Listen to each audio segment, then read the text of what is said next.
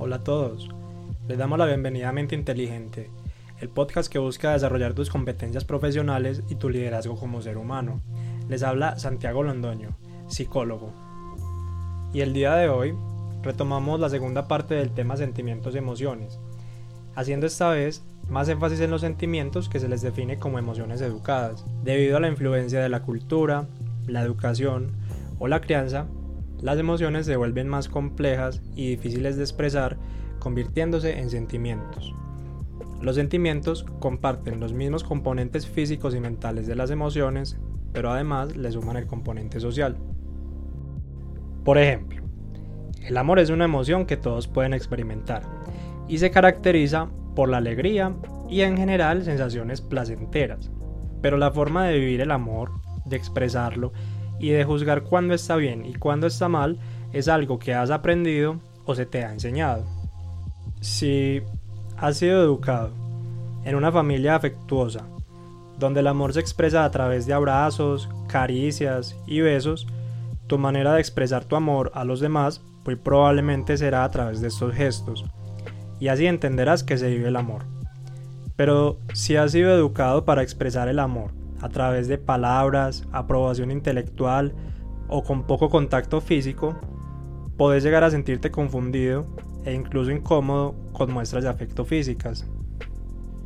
Los sentimientos entonces dependen de los valores que tienes, o sea, de las cosas que consideras que son buenas y malas y que son importantes.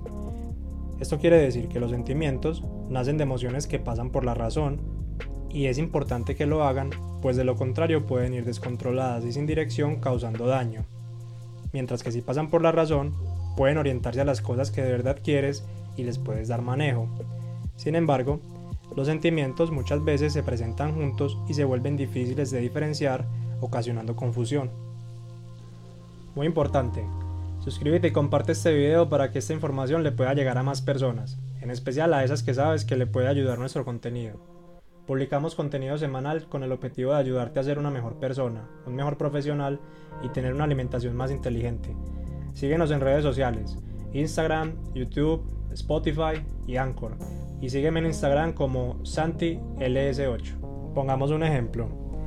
Angie es una niña de 13 años que cursa el grado séptimo. Es una chica un poco tímida, reservada y a comparación de sus amigas no le da tanta importancia a la vanidad ni conoce mucho de moda o de belleza. Su mejor amiga tiene un hermano mayor de 20 años y hace ya un tiempo ha comenzado a sentir una fuerte atracción por él. Siempre se ha sentido a gusto con personas que les guste conversar de temas como el cine, la música, que le hagan reír y que tengan un aire de madurez, lo cual encuentra en el hermano de su amiga. Cada vez más, Angie busca algún pretexto para pasar más tiempo en la casa de su amiga y poder compartir con el joven, quien es siempre muy amable con ella y tiene buenas conversaciones. Pero, él recientemente ha empezado a salir con alguien, y cuando Angie lo encuentra al lado de esa persona, ella siente que la actitud de él es diferente. Además, su amiga y otras personas se han comenzado a dar cuenta de su atracción hacia él. Agradecemos a Abel por la música que armoniza nuestro podcast. En la descripción del video encontrarán toda la info de sus redes sociales, donde podrán escuchar los mejores playlists del género urbano. En este ejemplo podemos ver cómo se mezclan emociones de amor, esperanza, deseo y alegría por una parte y enojo, frustración, temor y vergüenza por otra. Podemos comprender que cuando Angie puede quedarse conversando con el hermano de su amiga, siente alegría porque puede, digamos, poseerlo, aunque sea solo porque él es amable y le presta atención. También puede sentir esperanza porque ve alcanzable la posibilidad de que él se fije en ella y también deseo esperando los momentos en que pueda visitar a su amiga y verlo de nuevo. Pero a su vez, experimenta confusión al no entender por qué se comporta de una manera a la que no está acostumbrada, preocupándose más por verse bella y también le confunde cómo puede cambiar de emociones tan rápidamente cuando lo ve a él con la persona con la que está saliendo, lo cual le molesta, frustrándose cuando recuerda la diferencia de edad, cuando cae en cuenta que en realidad es solo la amiga de la hermana menor y que no está saliendo con él, y además sintiéndose vulnerable y expuesta ante la posibilidad de que descubran sus verdaderos sentimientos. Las emociones que Angie experimenta pueden ser tan fuertes que le hacen sentir que no tiene el control de la situación, que no puede disimular lo que le está pasando y que está dominada por sus pasiones. Seguramente, esta situación que ella experimenta sea solo un abrebocas de una experiencia que es nueva para ella, pero que a medida que crezca irá cobrando más importancia, la experiencia de enamorarse. Pero a medida que ella madure, será necesario que asocie las emociones del amor a planes más conscientes o a ideas acerca de lo que quiere para una relación, de lo que debe ser correspondido de forma romántica o bien la aceptación de no serlo. Lo que te afecta emocionalmente entonces es un reflejo de lo que crees en lo profundo de tu ser. Si para ti es fundamental ser exitoso profesionalmente y eso define tu satisfacción personal, un fracaso en este ámbito puede llenarte de pena y de tristeza. Y si además la perfección es para ti un valor imprescindible, caer en un bache te puede llevar con mayor facilidad a la depresión. Si no es el éxito profesional lo que consideras valioso, sino realizarte en una relación amorosa, las experiencias en este ámbito tendrán mucho poder sobre ti y pueden ser las experiencias que te impactan con mayor fuerza. El problema es, además de que las emociones no son fáciles de aprender a manejar porque son intensas y se necesita madurar para soportarlas o tramitarlas, que muchas veces te encuentras sin saber por qué sentís lo que sentís. No tenés claro qué es lo que esperas de vos mismo y de la vida, qué es lo que te importa, cuáles son tus prioridades y aquellas cosas con las que identificas que sos exitoso, feliz o cuáles son esas cosas que definen tu identidad. Entonces, tenés una oportunidad laboral muy buena y donde creías que podrías explotar todo tu potencial, te ves opacado por el temor, la desesperación y la pena, porque en el fondo de tu corazón crees que fracasar en dicho proyecto sería insoportable o quizás que alcanzar una posición más alta sería vanidoso o no sería bien visto. En sí, tenés alguna creencia que va a ser un obstáculo en tus planes. Darte cuenta de tus creencias profundas es lo primero que necesitas para manejar los sentimientos. Esto lo haces basado en la experiencia previa que has tenido en situaciones similares, así como en las expectativas que tienes de cómo te gustaría que ocurriera algo. Esto consiste, en primer lugar, en conocer la emoción que estás experimentando y cómo se manifiesta en cada momento.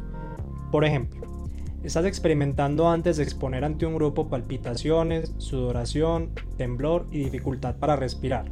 Así que te das cuenta de que lo que te está pasando es que está aumentando en ti la ansiedad y el miedo.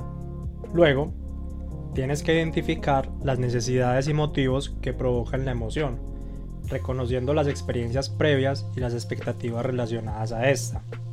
Siguiendo con el ejemplo anterior, es probable que hayas tenido alguna experiencia desagradable al exponer ante un grupo, como olvidar lo que tienes que decir, quedarte sin respiración o ponerte rojo, lo cual te predispone ante la situación presente pensando que puede suceder lo mismo. Pero esto toma fuerza cuando sentís que es una amenaza importante a cómo esperas que las cosas sucedan. Entonces realmente crees que tener un episodio de ansiedad en público es desastroso que no podrás sentirte bien contigo mismo después de que esto suceda y que es algo que por ningún motivo puede ocurrir. Desafortunadamente, la preocupación excesiva por evitar sentir algo genera tensión y estrés, aumentando la probabilidad de que de hecho las cosas salgan mal. En otras palabras, tu nivel de rigidez y autoexigencia con una situación determina qué tan mal te puede hacer sentir algo. Así que el paso final es llegar a un estado de aceptación en el cual puedas ser más flexible ante los posibles resultados de lo que estás experimentando. Debes visualizar los posibles escenarios, hasta los más atemorizantes, y encontrar en ellos que puedes seguir siendo valioso sin que eso te destruya.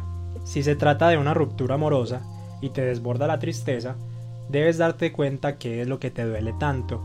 Tal vez sientes culpa ante algo que hiciste o consideras que esta relación es inigualable y que no vas a poder encontrar otra igual o que pensar siquiera en tener más de una relación amorosa profunda en la vida es inimaginable.